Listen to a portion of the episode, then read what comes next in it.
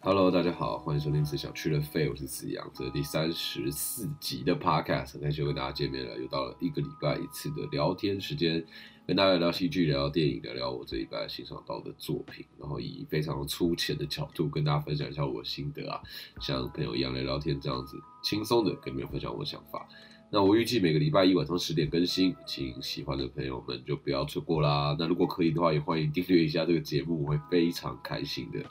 好的。那今天要跟大家聊什么作品呢？不知道最近大家去电影院看电影了吗？我去看喽，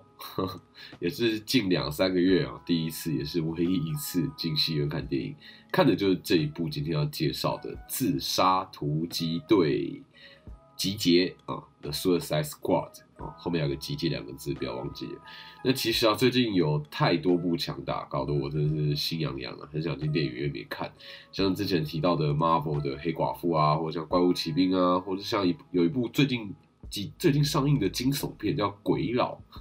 诡异的鬼，老人的老，不知道大家知不知道？我看了预告片，真的觉得很酷，很有兴趣。或者接下来要上映的，像脱稿玩家评价也非常好，莱恩雷诺斯像是死侍一样跳出剧情的一部作品。我本来看预告片期待不太高的，但最近看到网络上太多影评都说这一部出奇的好看，害我就很想要看。那另外好像是追忆人，最近广告一直在打，就是丘杰克曼跟吴彦祖演的，很酷吧？还有像是我前几集里面提到的 Emily Brown 跟她的老公再度合作的《境界二》，甚至是九月将要上映的这个 Marvel 的华人超级英雄电影啊，《上汽》。除了这些电影一直在呼唤我进电影院观赏之外，同时我也觉得我对于这个频道有些责任啊。毕竟我一直在讲我看过的旧电影，偶尔还是应该聊聊院线片比较合理，对不对？所以我觉得啊，我还是必须要跟上脚步，跟上时代的脚步，同时蹭一蹭热度，看一部院线片好比较好。其实整个频道的走向跟我当初预期的有点不太一样，微微的不太一样。我当初刚开始的时候，本来想说，哦，我可能会一边介绍上映中的、热映中的电影，然后之余有时间偶尔 sometimes 可以介绍一下穿插几集我自己很喜欢的已经下档的电影。那本来整个 podcast 我本来预期说可能新电影跟旧电影的比例，我估计是可能八十二十啊，但结果就是二零二零二零二一两年，真的是因为疫情，真的被搞得一团乱，所以我本来预计要上映的电影几乎全部都被影响。甚至像前两个月连进去电影院都没有办法，这个不可能聊院线片嘛，所以整个被卡死。我只好一直讲旧电影，所以我不是本来就想要一直讲旧电影，搞得像我怎么坚持一样。所以前几集其实都算逼不得已啦，逼不得已讲一些我以前看过的电影、旧电影的系列，虽然也是很好的机会，趁机可以聊一下旧电影，也是很开心。然后推荐大家去看这些好电影，我自己也是蛮乐在其中的啊。希望有人因为听了我的 podcast 而去看，然后真的也觉得很好看，有吗？嗯，应该有人这样的吧？如果这样的话，对我而言是功德圆满啊。好，那在这边呢，先跟大家分享一下我这一次自己在戏院里面看电影的这个经验。首先规定就是什么梅花座啊，里面不能饮食啊，全程都要佩戴口罩嘛，这些大家都知道了，也不用细讲。那重点是啊，也因为梅花座，所以座位会少很多，整个影厅的座位会少了大概会少一半嘛，所以你可以想象，就你很容易你想看的场次就会票卖完了。那一方面，为了避免大家排队买票会群聚，所以很多电影院都有提供线上定位的服务。所以大家如果近期有想看的电影，建议你可以出发之前先在网络上定个位。那如果不能网络定位的，也可以打个电话询问一下相关的资讯，比如说你要看哪一场啊，然后现在剩下多少位置啊之类的。不然你想看的场次很有可能超容易会没有位置，买不到票。那回到今天的主题，这礼拜要聊的这一部《自杀突击队》。集结啊，The Suicide Squad，你们去看了吗？你们去电影院看过了吗？我是在没多久前才刚看完的，所以对我而言这是热腾腾的。那这一部《自杀突击队》集结，台湾是在八月五号上映，那不知不觉是上映了一个多礼拜了。那这部电影在上映之前，我就已经超级期待了。为什么呢？我想先来轻松的聊一下这部电影的导演，叫 James Gunn。那他最为人熟知的就是。Marvel 复仇者联盟系列里面的星际义工队，对吧？Guardians of the Galaxy，它是里面的编导。那 James Gunn 过往是拍 B 级片起家的，啊，电影都是充满血腥啊，或是暴力啊，或是低俗的玩笑，或是那种充满讽刺的恶趣味之类的，就是你想象当中那种 B 级片会出现的一些元素啊。当然，他过往这些作品也都并不有名，毕竟都是十八禁嘛，而且容易让人觉得说，哎，好像是看起来没什么水准的作品，所以很不受人注意。也因此，当初 Marvel 要找他来拍这个星际义工队的时候，其实有引起不少的讨论。当时大家就很困惑，说，哎，奇怪，Marvel 怎么会这么大胆，要找一个拍 B 级片的导演来拍他们的作品？再加上星际义工队在 Marvel 复仇者联盟的漫画里面算是比较不有名的。比起什么美国队长啊、雷神索尔啊、什么绿巨人浩克啊或钢铁人啊，你一讲出来，可能就有一票漫画粉丝支持嘛，本来就有一些知名度。那星际义工队的漫画已经够少人注意，要找一个好像好像不太稳固啊、名不见经传的一个导演来拍这一部的电影，Marvel 到底在想什么？是不是想直接放弃这部电影？但是呢？星际义工队拍完之后，James Gunn 就立刻完美打脸了所有质疑的声音，也成功让星际义工队里面的各个角色都各具特色的被注意到，得到甚至比漫画还要大的这个关注度还有回响。那更重要的是啊，他也大大的回应了这个 Marvel 对他的信任，他成功打造了一部远远超乎大家期待精彩的电影。连带他自己的这个身价也是瞬间水涨船高嘛，然后后续也推出了《星际义工队二》嘛。那《星际义工队》本身为什么会成功呢？其实不得不说，James Gunn 就是很会拍这种一群看似胡闹的小人物，然后凑在一起那种那种大杂烩的故事。在《星际义工队》当中，他就成功把像是。像星爵，他是一个宇宙间的一个小混混嘛，或是像 Rocket，就是一个被拿来做实验的浣熊，或是 Groot，他就是一个一个一个只会讲自己名字的一棵树哦。这些看起来很瞎的角色，他都可以让他变得充满个人色彩，而且讨人喜欢，甚至会让观众跟这些角色产生连结。在 James Gunn 的镜头之下，你会无法控制自己的去爱上这些你本来可能会嗤之以鼻的小角色，而且从中得到很多的乐趣。而现在，像是《自杀突击队》这部作品，我们也都知道，就是一部把一群角色凑起来的 DC 的经典嘛，好像也正是它可以有所发挥的，对不对？那另外啊，其实 DC 的漫画跟 Marvel 的漫画最大的差别，就是 DC 探讨的东西更深沉，而且更成人，而 Marvel 更像是那种适合合家观赏的作品。那 DC 最经典的系列，像是蝙蝠侠系列嘛，就是用英雄去拯救世界来包装，进一步去讨论关于善。恶、善良跟邪恶不是绝对的，以及去讨论到底什么才正义之类的一些问题，或者像是超人，他能力很大，他可以拯救地球，但同时他也可以毁灭地球，或者像 DC 反派当中的小丑，为什么这么吸引人？就是因为你你你看的过程当中，你可以感受到小丑 Joker 跟蝙蝠侠之间那种一线之隔，两者的差别好像不是谁是好人谁是坏人，而是。你能够为心中的价值奋斗到什么程度的那个差别，其实这些题材啊，其实都是更大人而且更深刻的。但这也是 DC 漫画一直以来的特色嘛。所以我认为啊，DC 如果要跟 Marvel 抗衡，就真的不能跟着 Marvel 的形式那个格式，而是要找到可以彻底发挥自己特色的风格，然后发挥所长。那也因此啊。DC 近几年的作品其实开始找到这些特色，像是 Nolan 拍的《黑暗骑士》三部曲也成功把这样严肃的氛围带回来了。然后后续像瓦昆菲尼克斯主演的二零一九年的这个小丑，也延续了那种黑暗还有那种窒息的感觉。那这一次啊，自杀突击队在拍摄之前也将它设定为十八禁哦，虽然台湾是设定为辅导级啊，但我这次看的过程，其实我觉得比较偏十八禁，就是这部片血腥啊、露点的画面都时不时都会出现。所以我不知道什么台湾是念辅导机，但总而言之啊，这部片也比 Marvel 最大不了定位的这个保护级来说，好像更成人了一点，对不对？所以回到这一部《自杀突击队》，呃，编剧兼导演 James Gunn，他就是在这一部一群不知所以然的角色凑在一起的故事，再加上 R 级十八禁这样的解放。那些他功成名就之前最熟悉的那种血腥、暴力、色情、B 级片的元素，全部凑在一起，简直就是让 James Gunn 大展身手，可以解开束缚的时刻嘛？那这部片当初更是华纳兄弟和 DC 为了向 James Gunn 直接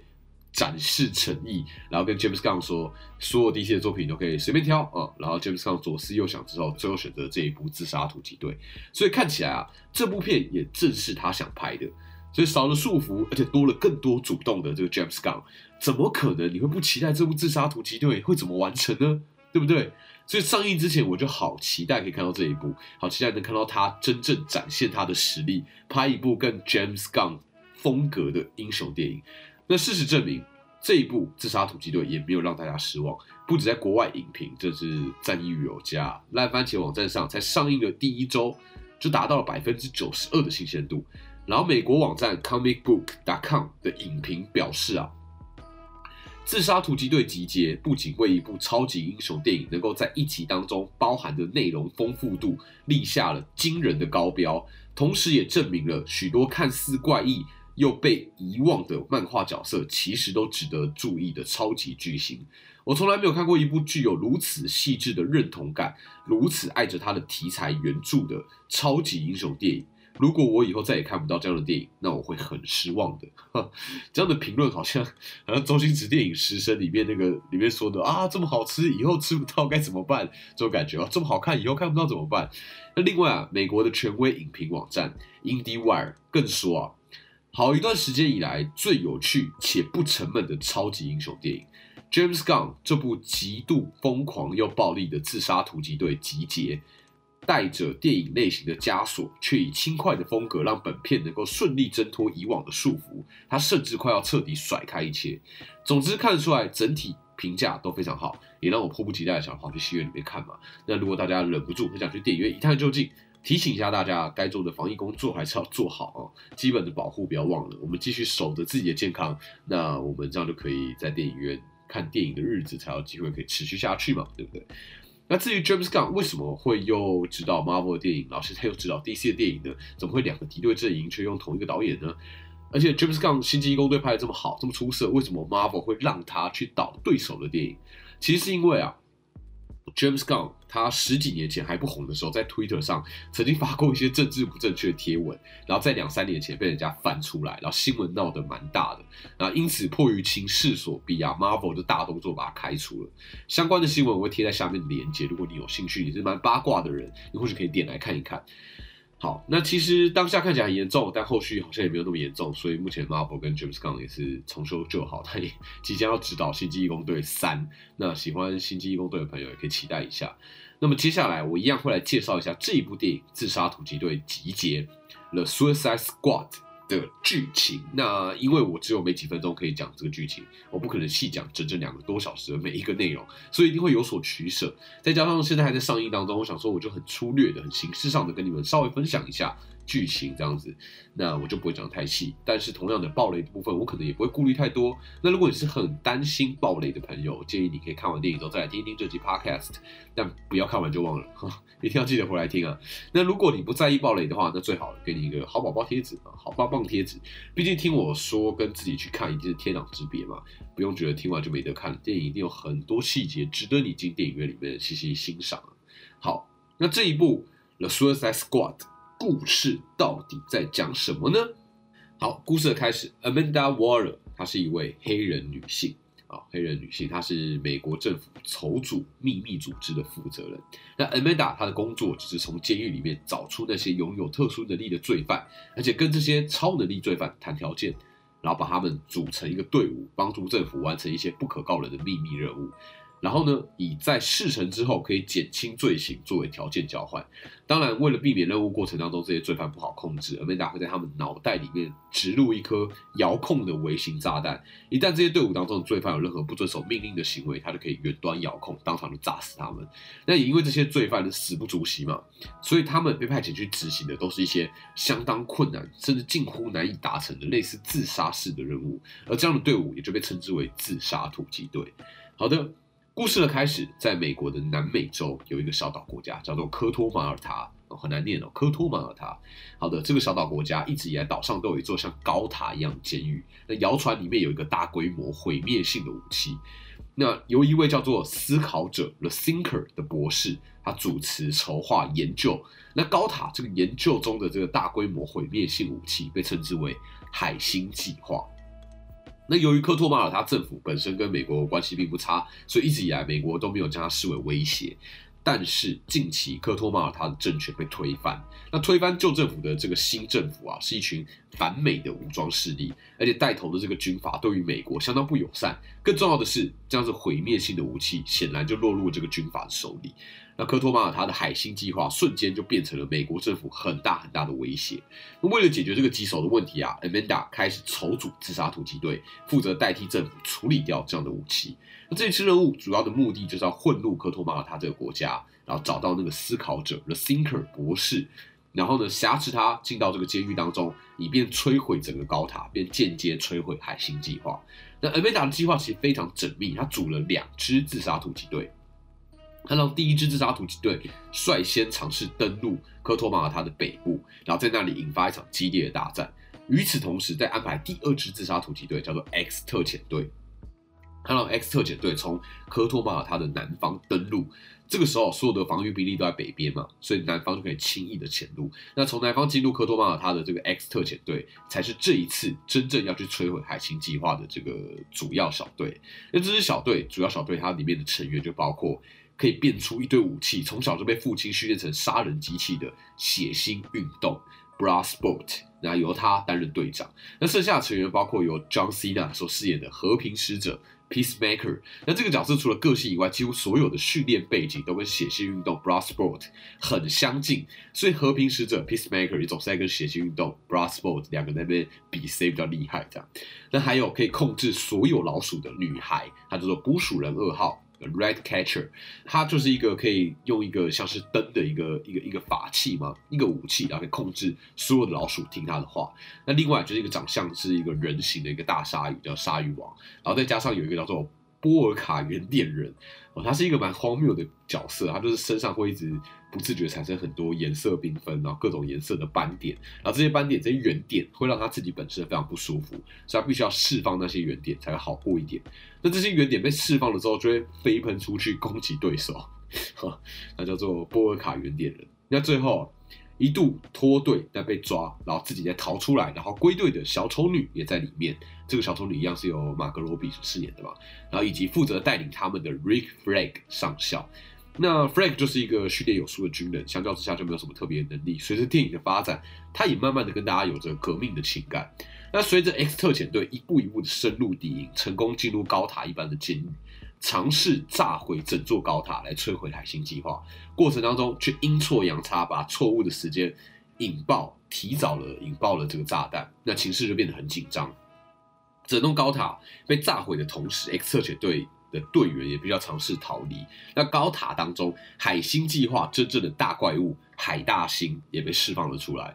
我知道海大星这个名字听起来真的超荒谬，那什么派大星之类的，但反正它就是一个超爆巨大的一个大海星。大概像是哥吉拉大战金刚的那个大小的一个大海星。那海大星它本来是一个宇宙当中的生物，然后是有一次美国的太空人发现了它，然后本来只是出于好玩，把它拿到太空舱里面。谁知道海大星根本是一个很可怕的一个生物，它不断的释放出无数个自己的分身，一个一个的小海星，然后每一个小海星会吸附在人的脸上，然后操控人的意志，让他们成为海大星的傀儡这样子。那同时呢？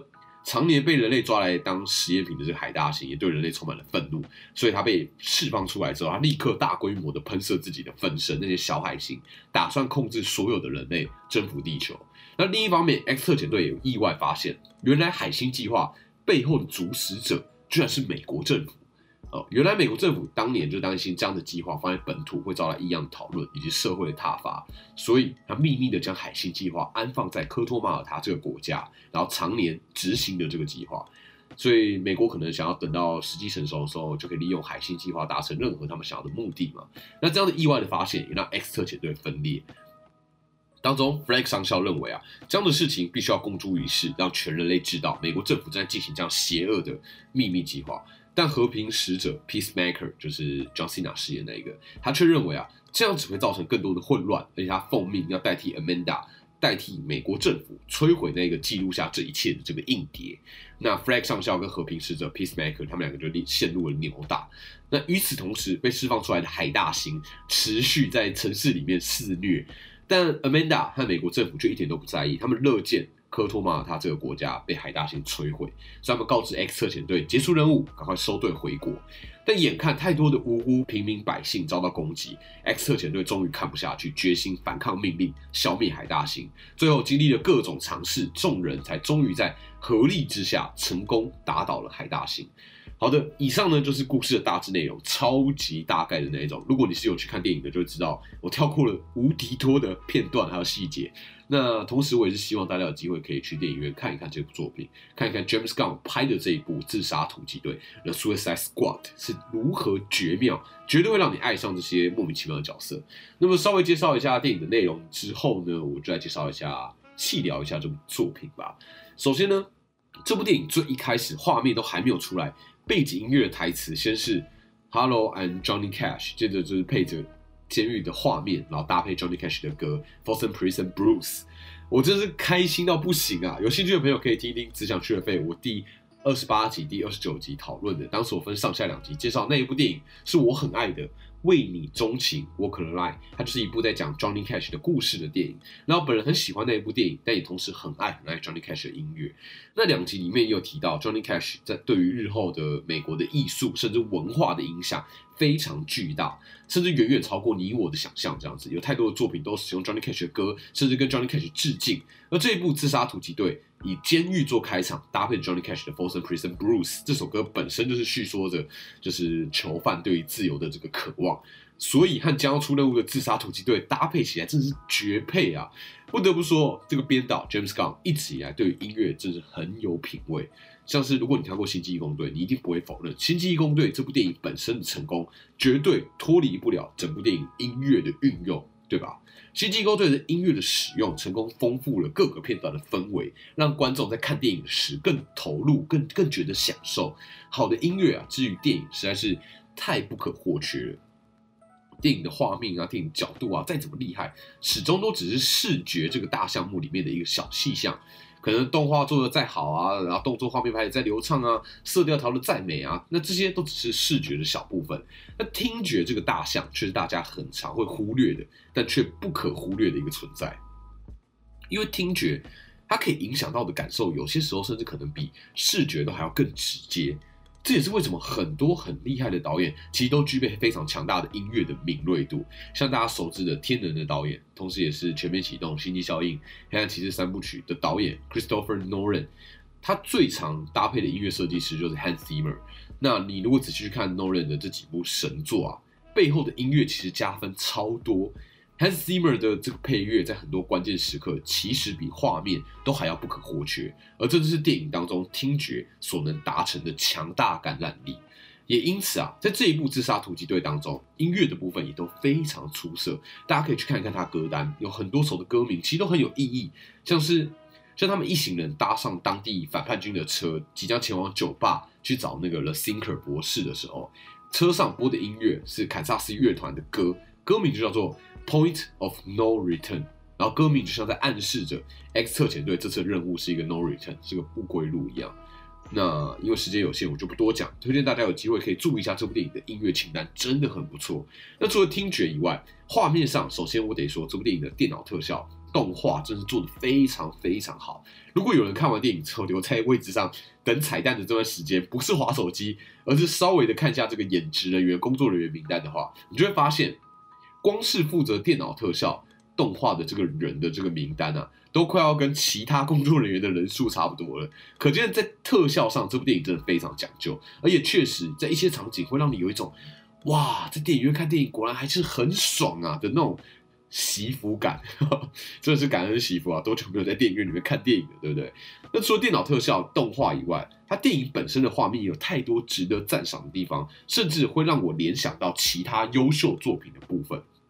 像是小丑女挣脱之后大开杀戒的同时，她的背后却出现大量的色彩鲜艳、五彩缤纷、五颜六色的花朵，还有那个小鸟。围绕着她飞在她身边的那个画面，因为这些花朵和小鸟都是非常卡通感的。这段戏让我瞬间想到我自己只想去了飞第十五集介绍的电影《令人讨厌的松子的一生》。在《令人讨厌的松子一生》当中啊，这部电影当中，松子在一些状况之下，背后会出现很多很很奇想，然后颜色很饱满的花朵，甚至是唱歌的小鸟，而且也都是以非常卡通化的质感呈现。在松子逼不得已杀人的那个场景啊，喷出来的血也都是喷出玫瑰花，对吧？那这样的画面设计啊，让那种对于浪漫充满期待与想象，却被迫必须要面对现实的残酷，这两个的对比完整的凸显出来。而这样的对比，这样的讽刺感很美，也很让人印象深刻。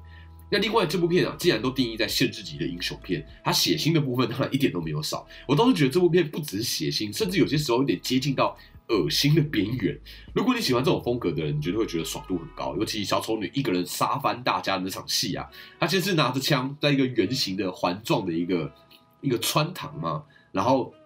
他站在圆的中间，以华丽、优雅，然后又很又很利落的这个姿势，然后开枪一个一个击毙对手。我瞬间想到的就是由 Morgan Freeman 和安吉丽娜·裘丽，还有 James McAvoy 所主演的这个《刺客联盟》Wanted 里面就有一幕，他们利用他们独家的子弹会转弯技术，不知道大家记不记得？然后就一颗子弹杀死围城圈的所有人的一个经典场景。那小丑女后续啊，徒手大开杀戒，除了动作戏非常精彩、非常流畅之外，整体甚至让我很有追杀比尔的感觉。尤其是那场打斗，那些那些那些鲜血的喷溅啊，其实很久没有电影让我有追杀比人那种杀戮快感、那种爽感了。但这部《自杀突击队》在很多地方都达到那样的爽度，那种刀砍下之后的喷血，或是脸直接被打烂，或者血还会还会砍稀这样子，或者是各种那种开肠破肚。都有彻底发挥暴力血腥，那这部分也真的不是隔靴搔痒。我觉得 James Gunn 算是好好的发挥一下过往的暴力血腥元素啊。那这边另外提醒啊，除了血腥，如果如果如果你是一个有有密集恐惧症的人，电影当中还有一些我觉得可能会让密集恐惧症比较严重的人会觉得恶心的部分啊，像是海大星的触角那些吸盘啊，或者他喷出那些小海大星，或者像波尔卡原点人，他的原点有时候也是多到微微的恶心。但总之啊，对我而言，这部片列为辅导级甚至限制级是必须的，而这样的解开束缚也确实为这部电影加分不少。那在角色方面呢？我觉得这一部《自杀突击队》集结最出色的地方，就是对于每个角色的刻画，而这也是 James Gunn 一直以来最拿手的好戏。这部片用了很多像是像是干话，像是无意义的废话，去一点一点偷渡角色的个性。同时，他要利用这些台词，有些时候好像智障到不行，但有些时候又会冷不防的打到你。然后可能前一秒你还是在这个荒谬的争吵当中，但下一秒你又立刻可以感受到这个角色的真诚。就只能说导演实在是太会操控这种氛围的转换，在你没有预期的状况下，就会突然的被感动到。其实我觉得很多优秀的导演都很会利用这样子讲干话、讲废话，或是那种无意义的争执的方式去形塑角色，顺便操弄氛围，然后诱导观众去预期，然后再冷不防的超出预期。就是昆汀塔罗提诺的黑色追气令 （Pulp Fiction），就是那种常常会有充满看似无意义的干话台词。但与此同时，你可以默默感受得到角色真正在意的是什么，感受得到角色的真诚还有性格，就这是形塑角色非常高端的一个手法。或者像是《让子弹飞》啊，也是这样的手法的佼佼者，利用很多那种重复性、好像无意义的台词，去在里面偷渡一些角色个性还有资讯。所以你在没有过度花费注意力的状况下，在看似胡闹的这个台词当中，你身为观众好像已经默默的懂了什么。让你从有趣的互动当中感受角色，比起跟你介绍说哦他是谁谁谁，他的武器是什么，他怎样怎样厉害，用感受的你才真的更能够同理角色嘛。那其实这种介绍角色的台词也是最容易让人出戏的。那另一个这一部电影精湛的地方就在于为这些坏蛋彼此之间找出很平凡的连接。什么是很平凡的连接？就是。就是那种，即便你我这种平凡人都可以理解的那种连接，像是血腥运动 b r a s s Boat，他早就不认为自己可以当一个合格的爸爸，但他却在和捕鼠人二号的互动当中，感受到了某一种父女之间的连接。他同时也好像修复了自己对于父亲、自己父亲的恨意。那鲨鱼王，他把所有东西当成食物，他内心其实很渴望朋友。然后在跟这群人的互动当中，尤其捕鼠人二号。他给予的善意当中，鲨鱼王好像找到了朋友一样。那另外啊，像是 John Cena 所饰演的和平使者 Peacemaker，和血腥运动 Bloodsport，他们两个人之间的互相较量，也来自于他们相似之处实在太多了。这样的连接，这样的彼此竞争感，也会产生某一种共感。两个人好像都很幼稚，却也不免有一点亦敌亦友的感觉。电影当中每一个角色都有自己的课题，而那些课题却是我们都可以有感的，很平凡的、很一般的，却挥之不去的那一种烦恼。在电影的最后啊，虽然他们共同打击的是海大星这个一个大目标啊，但其实你会感受到每一个角色分别都是在对抗自己的恐惧，做出跨越恐惧的选择，而这正是这些角色会迷人的地方，对吧？我我们不需要看到一群无关紧要的人打败一个与我们无关紧要的一个大坏蛋。我们需要看到的是一个个会让你有共感的角色，打败那些他们长久以来心里面的心魔，然后达到进化，并从中感受到力量。电影最终将一切默默回归到角色本身，这是这部电影在角色塑造上成功的地方。如果要说这部电影的缺点呢，我觉得就是资讯量太庞大了。当然了，导演已经尽可能的以最适合的方式去完整的呈现、介绍每一个角色，但难度就在于每一个角色都是新角色。你硬要说的话，大概只有小丑女，大家相较之下比较熟悉。那除此之外，这部电影的其他角色几乎都是新角色。那这样的新角色的量实在是多到炸裂，再加上像是什么科托马尔他，这什么奇怪的国家名？你翻译是科托马尔他五个字，所以英文可见至少都有五个音节，对吧？总之，这样繁杂的资讯量加上两个多小时的剧情，其实我觉得在脑袋的记忆体的使用上会有点微微的疲乏。毕竟过往复仇者联盟 Marvel 他们也是一个一个角色都拍过独立电影的才集结起来，所以观众在电影开始之前多多少少对于这些角色都有大概资讯的了解。那大家集结在一起的时候才不会觉得混乱或资讯量过大嘛？那这一次自杀突击队最大的问题应该是大家本来对于这些角色不太熟悉吧？再加上出现的角色又多到一个不行，好像已经超出脑袋可以记忆的量了。不过我也觉得也可能是我自己太钻牛角尖，我太想要什么细节都注意了。我相信这部电影就算不带脑看，也会有非常愉快的观影体验的。毕竟在各个项目上，这部片都表现的太精彩了。那另一方面，我觉得表现不俗的地方，我认为在于这部电影这部《自杀突击队》集结里面，故事叙述的顺序非常有意思。我觉得很多时候这一部电影比《天能》还要天能。怎么说呢？如果按照时间的顺序来说，是 A B C 这样好了，导演就会用 A，然后跳到 C，接着再回来补述 B 这样的方式，这样的安排。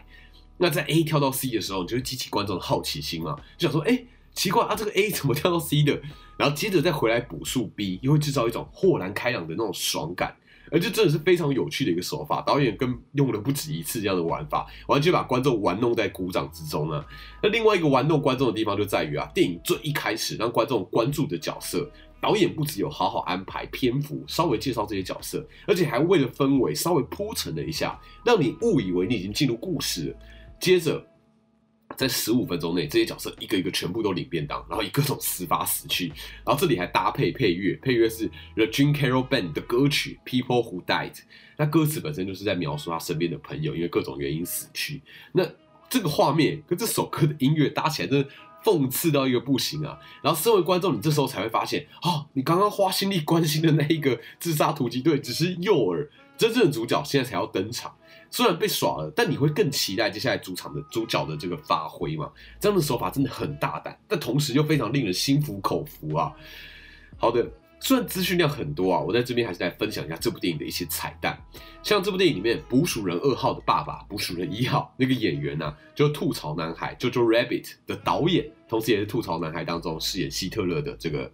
泰卡瓦提提啊，他同时也是雷神索尔《诸神黄昏》的导演哦，是一个非常厉害的导演。他这里客串捕鼠人一号。那另外啊，开头的第一个角色就是一个留着白色长发嘛，然后在监狱里面丢球，然后开演不到十五分钟就领便当的那个角色啊，他是导演 James Gunn 的好朋友 Michael Rooker 所饰演的。那他也是《星际义工队》当中饰演星爵的养父拥堵的演员。你们有发现吗？啊，如果喜欢《星际义工队》的，一定也会喜欢拥堵这个角色。然后可能就会发现，哇，第一个演员就是拥堵这个演员。那这部《自杀突击队》当中，鲨鱼王的配音也是蛮大咖的，是这个席维斯史特龙，也是第一滴血那个席维斯史特龙。就像《西京义工队》里面 Groot 的配音是大咖，是由冯迪所配音也是一样的。那电影当中啊，负责集结自杀突击队的这个 Amanda Waller 是由 Viola Davis 所饰演。Viola Davis 是谁呢？Viola Davis 就是我第二十三集。Podcast 介绍的电影《蓝调天后》里面饰演主角蓝调天后的演员，我在当时就有提到，他几乎已经把所有演员能拿的奖项全部都拿光光了，是一个非常非常厉害的演员。那在这一部电影里面，他同样以强大的这个气场，让自杀突击队这些这些坏胚子啊，都被压制的服服帖帖的。Viola Davis 在电影当中的强大表现也是非常不容忽视的。那一开始第一个领便当的这个黄鼠狼的这个角色啊，是 James Gunn 的弟弟亲弟弟，他用动态捕捉的方式饰演的。事实上，James Gunn 的亲弟弟都会在他的电影里面嘎上一脚，《星际佣队》里面也有他演出，有兴趣的可以自己找来看看。那这部片啊，最后还有一个片尾彩蛋嘛，John Cena 饰演的这个和平使者 Peacemaker，为什么没有死呢？那为什么被复活？原因是因为啊，DC 即将要推出《和平使者》Peacemaker 的影集，而这个影集同样是由 James Gunn 当导演，所以喜欢这一部《自杀突击队》集结的朋友就可以好好把握这一部影集喽啊！那其实这部电影的主轴啊，有太多可以讨论的地方，包括光和平使者 Peacemaker 和 Flag 上校他们为了海星计划该不该公诸于世而产生的争执，两个人对于正义、对于对错的争论，或是。其实光和平使者 Peacemaker 本身对于和平的执念，这是荒谬，然后又很讽刺，但又很现实。他说他愿意为了和平除掉任何人，这件事本身就很滑稽，对不对？那真实生活当中，又有多少人打着和平的旗帜，说要维护和平、维持纪律、确保安稳，却在做只符合自己定义的和平的事情呢？其实电影有好多的细节都明示、暗示着。讽刺着这个美国政府啊，讽刺着正义和邪恶，讽刺着所谓的好人和坏人那种善恶二元对立。相较之下，自杀突击队的队员们看似是社会当中的大坏蛋，是坏人，但事实上电影看下来，好像都比我们还要单纯的多，不是吗？会不会我们平时看到那些善良、那些美好，其实根本绝大部分都是伪善呢？电影当中。血腥运动 Blood Sport 一开始坚决否认自己内心有任何一丝良善，但随着电影的结束，有谁会觉得 Blood Sport 是坏人吗？所以不是才会有那一句“聪明是一种天赋，善良是一种选择”，对不对？连这些大坏蛋都愿意尽可能选择善良，你是不是也应该尽可能的对于这个世界多一点善意呢？不得不说啊，更多时候伪善比明目张胆的恶都要可恶多了。好的。以上呢就是这一集的 podcast 内容，希望你们喜欢。如果喜欢这一集的内容，或是你知道有谁也很喜欢《自杀突击队集结》这部电影，或如果你知道有谁刚看完这部电影，或许可以推荐这一集给他。那如果你喜欢这个节目，也欢迎你分享给你的朋友。我每个礼拜一的晚上十点都跟大家聊聊天，聊聊电影，聊聊戏剧，聊聊有趣的作品。感谢你们陪我讲干话。那么只想吃了肺，我是子阳，我们就下次见喽，拜拜。